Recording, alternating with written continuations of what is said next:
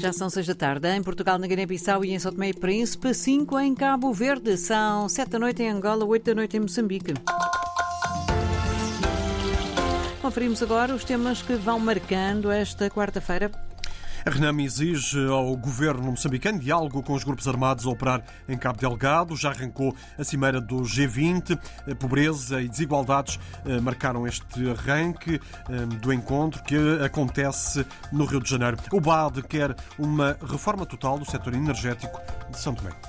São notícias para desenvolver já a seguir a edição de António Simões.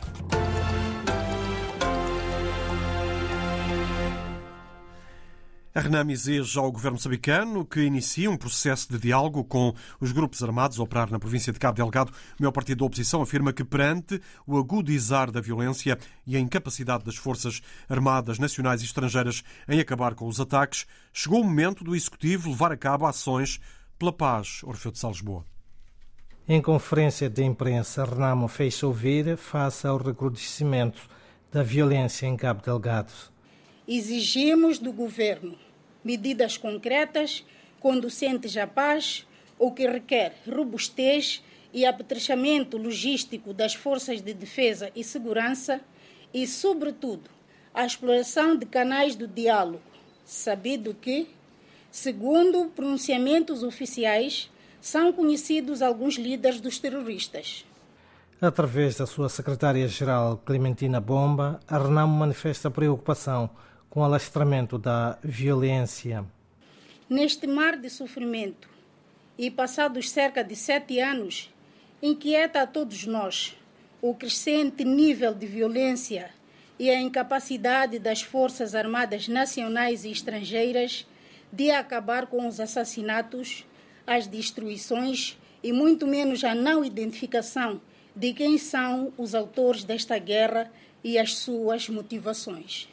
A secretária-geral da principal força política da oposição em Moçambique, que se recusou a falar da vida do partido, apelou à solidariedade dos moçambicanos para com as vítimas dos ataques extremistas em Cabo Delgado. A Renam acusa o governo moçambicano de não ter uh, escutado os apelos uh, do partido e da sociedade ao uh, priorizar a via militar na província de Cabo Delgado e ter feito alianças unilaterais pouco claras com forças estrangeiras para combater o terrorismo, excluindo instituições relevantes, como é o caso do Parlamento moçambicano.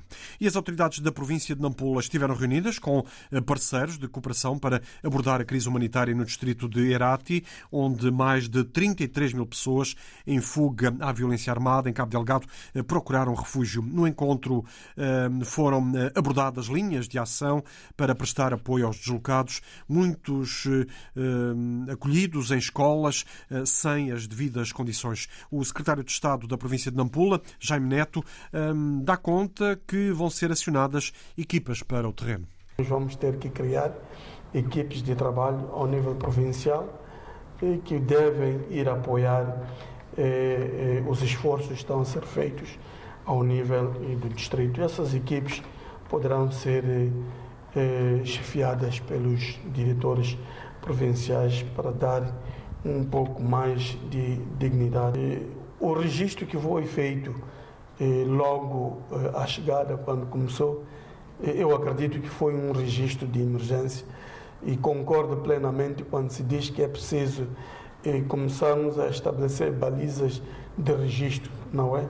Para contemplar todos os aspectos necessários para sabermos como é que podemos manusear a informação, sabermos quantos idosos estão lá, mulheres grávidas, não é? Quantas crianças estão lá, quais são as necessidades secretário de Estado da província de Nampula, em declarações eh, registadas eh, pela TVM no encontro sobre eh, a crise humanitária no distrito de Herati, onde a vila de Namapa acolhe o maior número de deslocados da violência armada em Cabo Delgado. A diretora do Instituto Nacional de Gestão e Redução de Desastres de Moçambique visitou hoje a região, onde admitiu ser insuficiente a assistência alimentar para apoiar as populações deslocadas. Já arrancou a cimeira do G20 no Rio de Janeiro, no Brasil, na abertura do encontro. Pobreza e desigualdades foram os temas destacados pelo ministro brasileiro da Fazenda. O jornalista Pedro Sá Guerra esteve atento ao arranque do encontro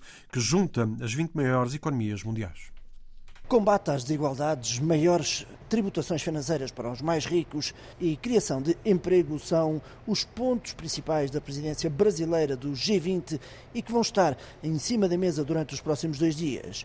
O ministro da Fazenda brasileiro, que está com Covid, participou na cerimónia de abertura por videoconferência e deixou vários desafios. Pobreza e desigualdade precisam ser enfrentadas como desafios globais, sob pena da ampliação das crises humanitárias e imigratórias.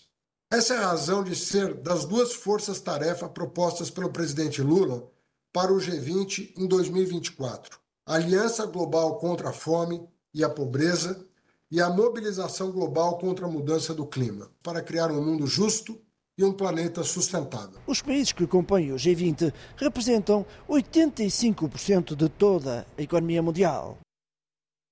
Países que vão estar reunidos hoje e amanhã. O Banco Africano de Desenvolvimento, o BAD, quer uma reforma integral do sistema energético de São Tomé e Príncipe. O representante desta instituição eh, para Angola está na capital santomense com uma equipa de especialistas em energia e reuniu-se hoje com o ministro santomense dos Negócios Estrangeiros.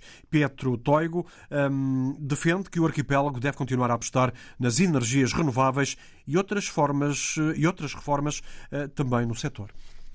O que é preciso nesse momento em São Tomé é uma reforma integrada de todo o sistema energético. Você mencionou justamente várias fontes de energias importantes, como o solar ou hidroelétrico, mas o que é importante também é investir na distribuição, investir na uh, governação da, uh, de todo o setor, a recaudação de recursos, assegurarmos que mais ou menos as pessoas que consumem o serviço paguem com, eh, relativamente às suas capacidades. Nesse momento há muitos atrasos de pagamento no sistema, etc, etc. Então é uma combinação de medidas, sim, de investimento nos painéis solares. Esperamos já o próximo mês de ter inaugurado o nosso investimento de 1.5 megawatts em, em Santo Amaro de solar, mas também estamos a trabalhar no eh, no hídrico, estamos a trabalhar na, na distribuição e estamos a trabalhar na sustentabilidade financeira da, eh, da EMAI.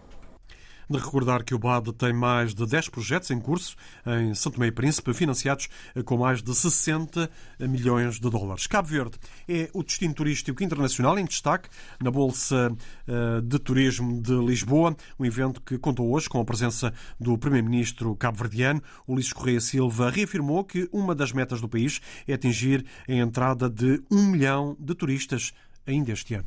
Vamos atingir, nós uh, estamos já nos 900 mil, terminamos o ano no 2023 uh, eh, com uma boa dinâmica. Uh, há também investimentos para aumentarmos a capacidade de oferta, particularmente em ilhas como São Vicente, novos hotéis em construção.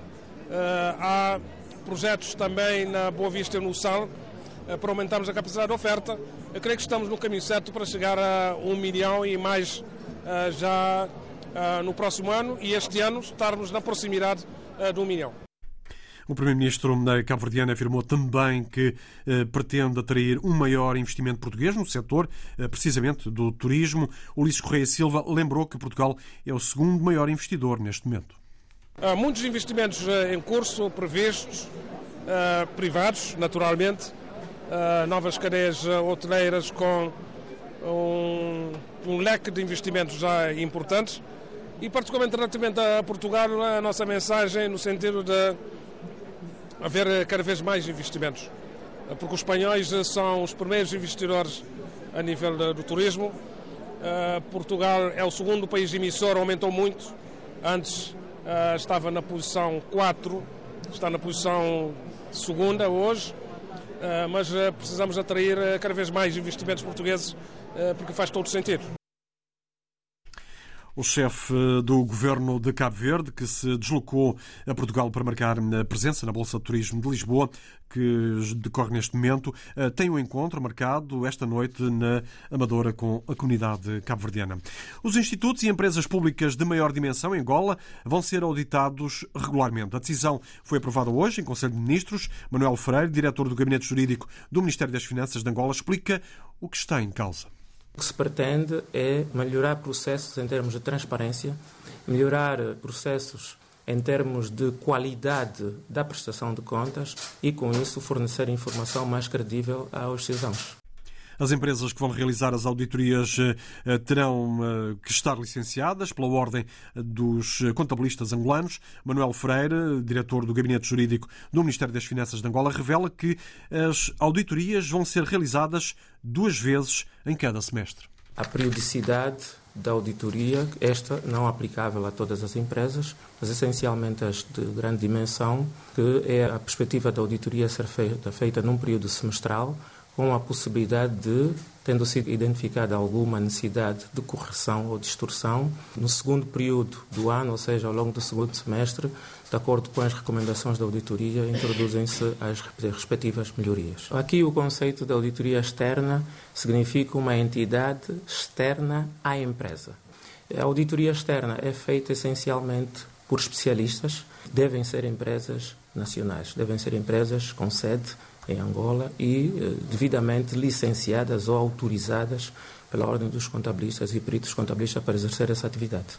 O Governo angolano aprovou também hoje, em Conselho de Ministros, o diploma que introduz alterações na lei de admissão na função pública. Está assim concluída a edição das 6 da tarde na RDP África. Foram as notícias desta quarta-feira com António Simões.